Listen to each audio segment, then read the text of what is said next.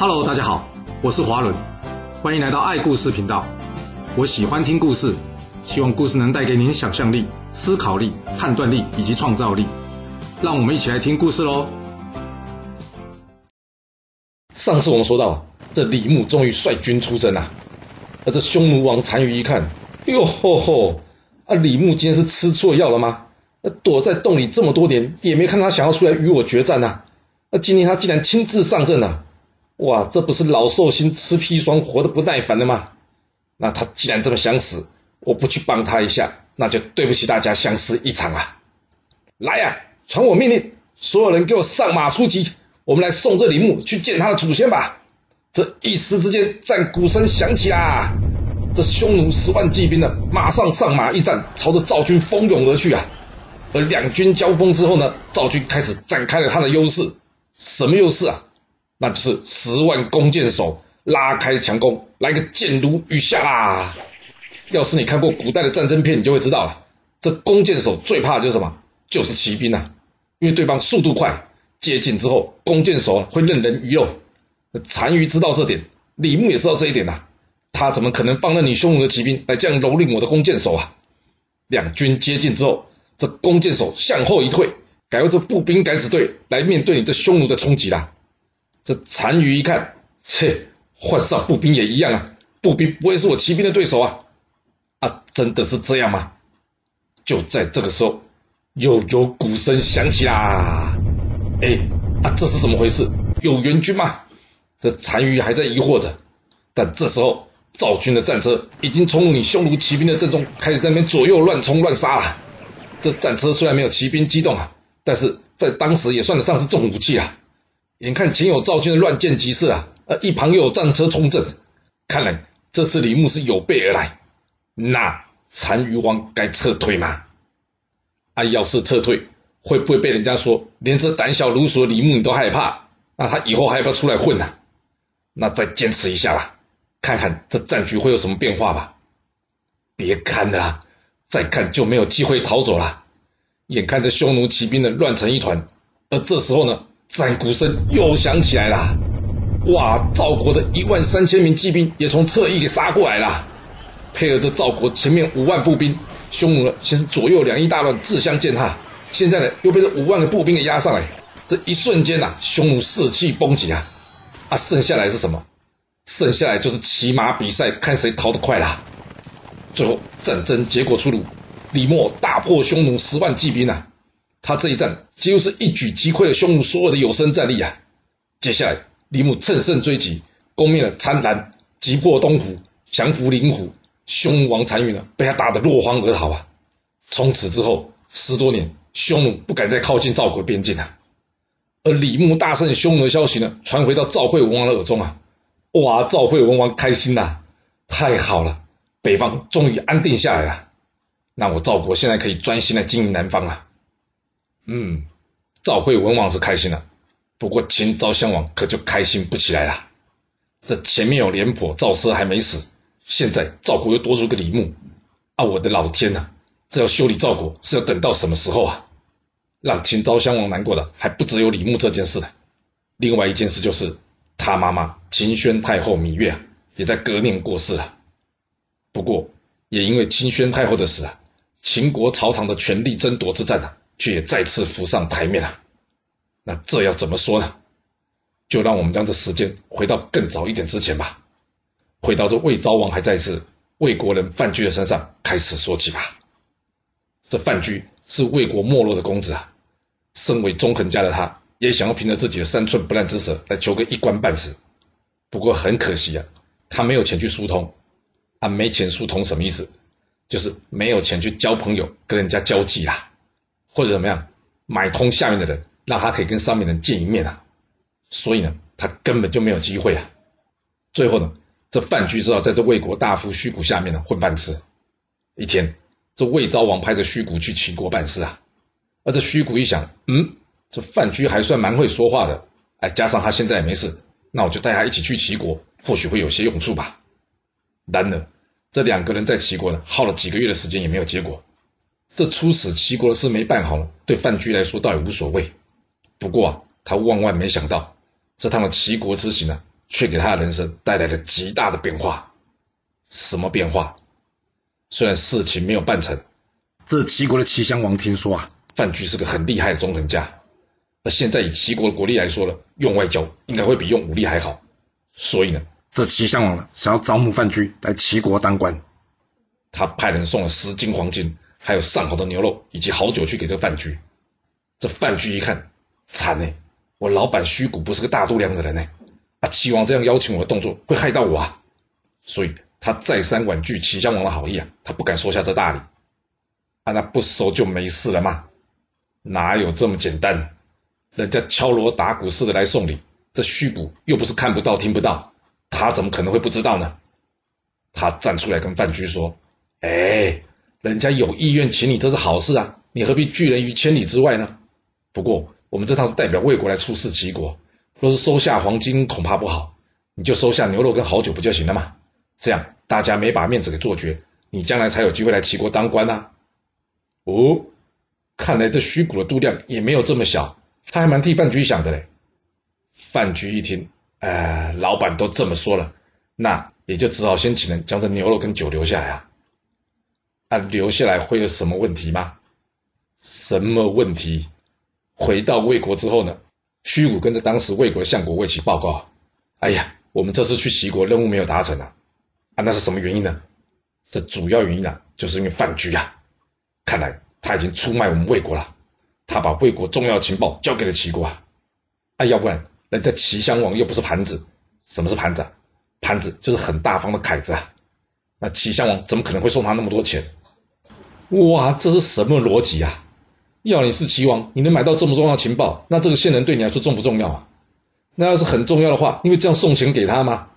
用脚趾头想也知道，这虚谷是在给范雎穿小鞋啦。现在知道，有人表面给你建议，或是对你友好，那不一定是好人的吧？啊，那魏齐会听得进去吗？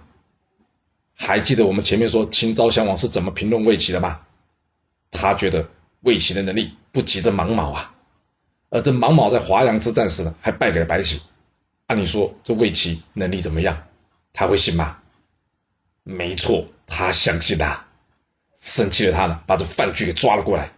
接下来，他用一阵严刑拷打来伺候着范雎，要范雎招认他的罪行。啊，不过范雎又没出卖魏国，你要他怎么招啊？说真的，就算有出卖，也不能招啊。像这种会出卖自己国家的人，传出去以后还能在外面混吗？所以啊，范雎咬牙苦撑这魏齐对他用刑啊。这魏齐一看，好，你不招，那我就加重给你用刑呐。哇，这可怜范雎怎么样？被打到牙齿跟肋骨都断了，哇！他心里想：这样不行，看来这魏齐今天不打死我是不会罢休的。那既然这样，怎么办？啊，装死啊，看看能否躲过一劫啊！这魏齐一看，哎，打了没反应呢，死了吗？哎呀，去，这么不耐打！接着他叫人说：“哎，来人呐，把这出卖国家的家伙给我用草席包一包，然后丢到厕所里，让所有的客人好好招呼他一下。”哎。啊，人都死了，还能怎么招呼啊？就是怎么样，请客人呢，将他们尿啊撒在这范雎的身上啊。这魏齐就是要告诉大家，这就是背叛者的下场啊。然后他警告大家说，出去之后别乱说话，不然范雎的下场就是你们最好的样板了。接下来大家继续开心的喝酒啦。而这负责看守范雎尸体的士兵呢，看这范雎的尸体啊被大家用尿给淋着。或许是出于同情吧，他望着范雎的身体，叹了口气说：“哎呀，你算是运气不好，希望你下辈子能找个好人家投胎啊。”听到这，范雎知道这个人有恻隐之心，于是呢，他用尽他最后力气跟着守卫说道：“我没有出卖魏国，我知道您是好人，您能帮我逃走吗？”哇，这守卫听到范雎的声音之后，他吓一大跳：“不会吧，你还没死啊？”范雎说：“没错。”但是已经少大半条命了，若是待在这，我已经必死无疑了。您可以帮我一个忙吗？这守卫问他说：“我能怎么帮你呢？”范雎告诉他：“简单，我才魏起这时候已经喝个大醉了，你就去跟他报告说，我的尸体呢挡在厕所碍事，要不要拿出去随便找个地方给扔了？要是魏齐同意，我就可以逃出去了。你要是可以帮我，我将来有机会一定会重重答谢你的。”这守卫听了笑了笑说。你能活得下来再说吧。接着，他依照范雎的话呢，去向着魏齐报告。那魏齐会同意吗？这已经喝得酩酊大醉的他，根本就没多想，他顺口就答应守卫说：“啊，去去去，要丢就丢吧，这种事别来问我吧。”就这样，范雎死里逃生了。这离开之后呢，范雎拖着他那条剩下不到半条的性命啊，前去找他的好朋友郑安平了。这郑安平一看，我的老天呐，你被打得连你妈都认不出来你是谁了吧？哎，这样吧，我先带你逃离此地吧。啊啊，对，为了掩人耳目，你要不要顺便改一下名字啊？范雎一听，那我就改名张禄吧，张仪的张，福禄的禄啊。我跟他同样身为纵横家，也同样穷困潦倒过，更同样的遭人屈打。希望我将来也能像他一样富贵荣华，好报答你们这些有恩之人啊。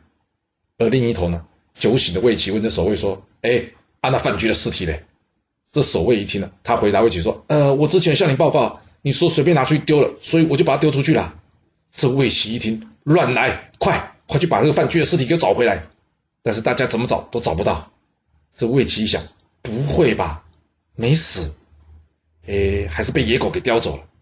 哎，算了，这家伙就算不死，我看也活不了多久了。而刚巧呢，就在这个时候。秦昭襄王派出了使者王姬呢，出使到魏国。郑安平一看，好机会啊，于是呢，他假装去当这服侍王姬的人员啊，然后找机会向王姬透露，魏国有个有贤能的人，但是苦无机会啊。这王姬一听，哦，魏国有贤能的人是吗？他愿意跟我一起去秦国吗？这郑安平回答他说：当然了、我住的乡里呢，有一位叫做张禄的先生啊，他想求见你，跟你谈谈天下大事啊。不过不巧，他这回仇人也在附近。所以他白天不敢出来。王姬一听，他说：“这有什么问题啊？那你就在晚上跟他一起来好了。”接着，郑安平依照王姬的指示啊，在夜里带着这张禄来拜见这王姬啊。看着这似乎一身是伤并且虚弱的张禄啊，这王姬很好奇，这样的人会是个人才吗？不过，接下来王姬才开口没跟张璐说上几句话，他就立刻发现，哎呀，他眼前这个人的确是大有才能啊。于是他对张璐说。可以请先生你在三庭冈的南边等我吗？张璐点了点头，表示同意之后就离开了。这王姬公事办完之后呢，他向魏国辞行，之后踏上返回秦国的路上啊。这途中呢，他的车队经过他刚刚说的三庭冈南边的时候啊，他看见依照约定时间前来的张路啊，于是他二话不说，立刻载上了这张路，也就是范雎，很快的离开魏国，回到秦国啊。回到秦国国境，来到湖这个地方，这时候。前方远远的有一队车马过来，张路问王姬：“先生，您知道正朝我们这方向过来那群人是谁吗？”王姬说：“哎，怎么会不知道？那是我们秦国相国狼侯啊，他应该是要到东边去查事，刚好经过这吧。”张路一听，他心想：不妙，狼侯啊！他跟王姬说：“我听说狼侯独揽秦国大权，而他最讨厌的就是各国的说客。要是我们就这样见面，我恐怕会被他侮辱啊！我想我站在车子里面躲一下，不露面好了。”这没多久呢，魏然，也就是狼侯的车马果然到了。看到王姬，他跟他说：“哎，辛苦了，你这次去魏国，关东局势有没有什么变化？”王姬回答他说：“嗯，目前没什么变化。”接着，这狼侯看似开玩笑似的对王姬说：“哎，你该不会带着一些说客一起回来秦国吧？你知道这些耍嘴皮的人啊，除了扰乱人家国家之外，对我秦国一点好处也没有。”这王姬一听呢，他吓得赶紧回答说：“哎，不敢不敢。”这魏冉听他这么说呢，想想自己还有公务在身，于是呢，他跟王姬说：“哎，好了，那就这样吧，我还有事要忙，先告辞了。”这魏冉离开之后呢，张禄对王姬说：“我听说狼侯是个自谋之士，而且是个多疑之人。他刚才会这么问，就表示他怀疑你车中有藏着人。至于他为什么会忘了查，我就不知道了。不过，我想他应该会再回过头来找您的。要是他发现我在车上，这对你跟我都不好啊。”于是，这张路跳下车来，跟王姬的车子分开走。听到这。有没有觉得什么很特别的？我觉得范雎一定是个练家子啊，要不然已经被人家打个半死了，还能下来这样步行跋涉哦，这身体会不会复原的太快了？难道他也是那万中无一的人吗？好，这岔题了。啊，那魏然真的会像他说的回过头来找他吗？那我们就接着看吧。这走到一半的魏然突然间脑袋闪过一个念头，哎，不对啊，我刚刚问王姬车上有没有带人。他回答我说：“不敢，不敢，而不是没有。”哎，这不敢不代表没有。哎，而且他眼神飘忽。哎，不对哦，我总觉得怪怪的。哎，不行，可不能让他带人进来我秦国搬弄是非啊！来呀，给我去查一查这王居的车子，快！哇，真的不出张禄所料，他跟王姬两人大约才走了十多里路啊，这狼侯派出的骑兵啊，果然回来搜查他车子啊，不过并没有发现任何人啊。就这样，张禄躲过一劫，而王姬呢，也终于将他带进了这咸阳城啊。在向秦王报告了出使魏国情况之后呢，王姬趁机跟秦昭襄王说：“大王，我再要一个叫张禄的先生啊。”我敢说啊，这个人呢、绝对是天下间难得有的能言善道之士啊！他跟我说，秦国目前处况非常的危险呐、他有让秦国转危为安的策略啊，但他只愿意当面跟您说，而不愿意用书面来传达，所以我就自作主张把他带回到秦国来了。秦昭襄王一听，我的耳朵没有问题吧？你说这个人说我秦国现在处境很危急，有没有搞错啊？切，乱扯都不打草稿，哎，我没空见这种人呐、也是啦。人家秦国才刚刚取得了鄢郢之战、华阳之战等重大胜利，而且呢，更多次出兵修理这三境，扩张领土。你跟他说秦国不行，他怎么可能听得进去啊？现在的秦昭襄王，他只相信自己的实力还有战力啊。你跟他说什么外交策略，他根本就听不进去啊。所以他跟王姬说：“啊，你就叫他等着吧。呃，不过既然来了就是客，还是给他安排个住的地方吧。那至于吃的呢，就简单一点，别饿到就行了。粮食是很宝贵的。”就这样，范雎等待秦王接见了，这一等竟然就超过了一年呢。啊，那范雎的等待会有价值吗？当然会呀、因为这秦昭襄王一直想要摆脱这些亲戚们对他控制啊。说实话，他有这想法已经很久了，但是想归想，却不知道如何动手处理啊。毕竟这种事要是处理不好，会引来秦国内政不稳定啊。虽然秦宣太后很早就交回棒子让他掌政。但秦国上下谁不知道，真正握有大权的其实就是秦宣太后芈月啊。然而，你总不能叫秦昭襄王跟他妈拼一下吧？这秦昭襄王也只能顺着他妈妈。而也正因为这秦宣太后的掌权啊，所以像狼侯这位秦昭襄王舅舅才有机会出任相国啊。另外，还有像这华阳君也是他舅舅啊。再来就是金阳君、高陵君，这些则是他弟弟啊。这一帮亲戚一一担任秦国重要将军的职务，这本来也没什么。不过，这帮人各有受封的土地，加上又有秦宣太后罩着，他们财富甚至超越了秦昭襄王。哇，这可让秦昭襄王吞不下这口气啦！而这引爆点呢，就在狼侯联络楚国出兵攻打齐国的刚受啊。我们前面有说过，这楚国的春申君之前有建议秦昭襄王，这跨境攻击对秦国没有好处啊，所以呢，他建议秦国不要攻打远处的敌人，而是攻打近处的敌人。但是这狼侯为了扩大自己逃逸的土地啊，竟然罔顾秦国利，而要跨境攻打这齐国，这真是是可忍孰不可忍啊！他到底有没有把我秦昭襄王放在眼里啊？看准了这个机会啊，范雎也就是张禄啊，他特别写了一封信给秦昭襄王，想要试试自己的运气啊。那他到底写了什么东西呢？虽然有点长，不过。我觉得，要是你可以仔细听一听，可能会有帮助吧。所以，我还是大约讲一下这信件的内容。那我们就来听听看范雎是怎么写的吧。范雎告诉这秦昭襄王说：“我听说圣明的君主执政呢，对于有功劳的人呢，不会不给奖赏；有才能的人呢，不会不授予官职；苦劳大的呢，他给他的俸禄就多；功绩多的人呢，给他的爵位就高；有能力管事的，就会让他管得越多，然后官越大。”嗯。拉里拉杂讲一堆，有没有听出来什么东西？是的，换句现代的话来说，就是有苦劳的加薪，有功劳的升职啊。但是有功劳不代表一定有能力，有能力的人才能让他管事。所以你说这重不重要？那范雎接着说啊，所以没有才能的人不敢担任官职，有才能的人也不会被埋没。要是你认为我说的对，希望您进一步的可以让这种主张可以实现。如果你认为我的话没有用了。那我继续留在这也没有意义啊。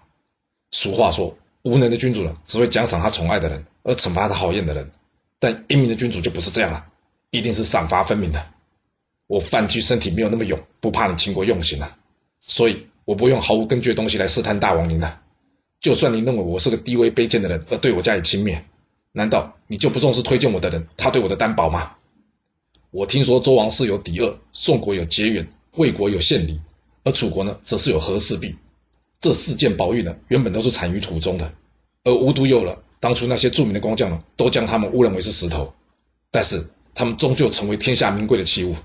所以我张鲁自信，就算被这英明的君主所抛弃，我将来一定还是会有机会能够使国家强大的。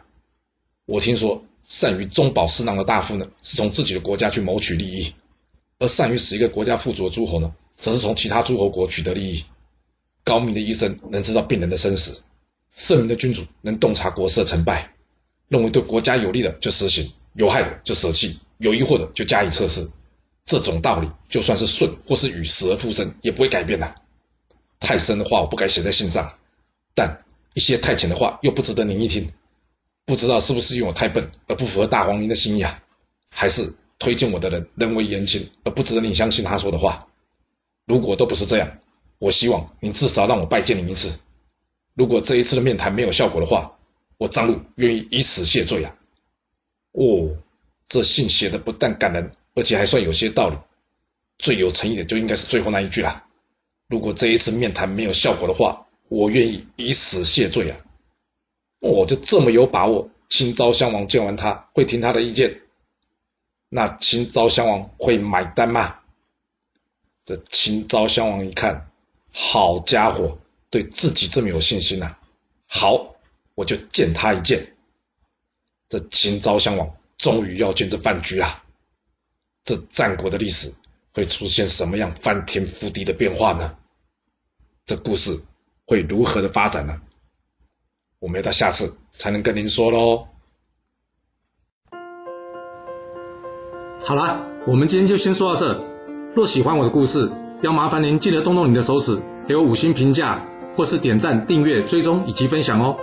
当然，也欢迎您留言分享你对这一集的想法，或是。你也可以请我喝一杯咖啡或是饮料，让我有持续创作的动力。其实历史就是顶层阶级的生活记录，了解顶层阶级的思考逻辑以及做法方式，我们就有机会改变自己的未来。谢谢您来听我说故事，我们下次再见喽。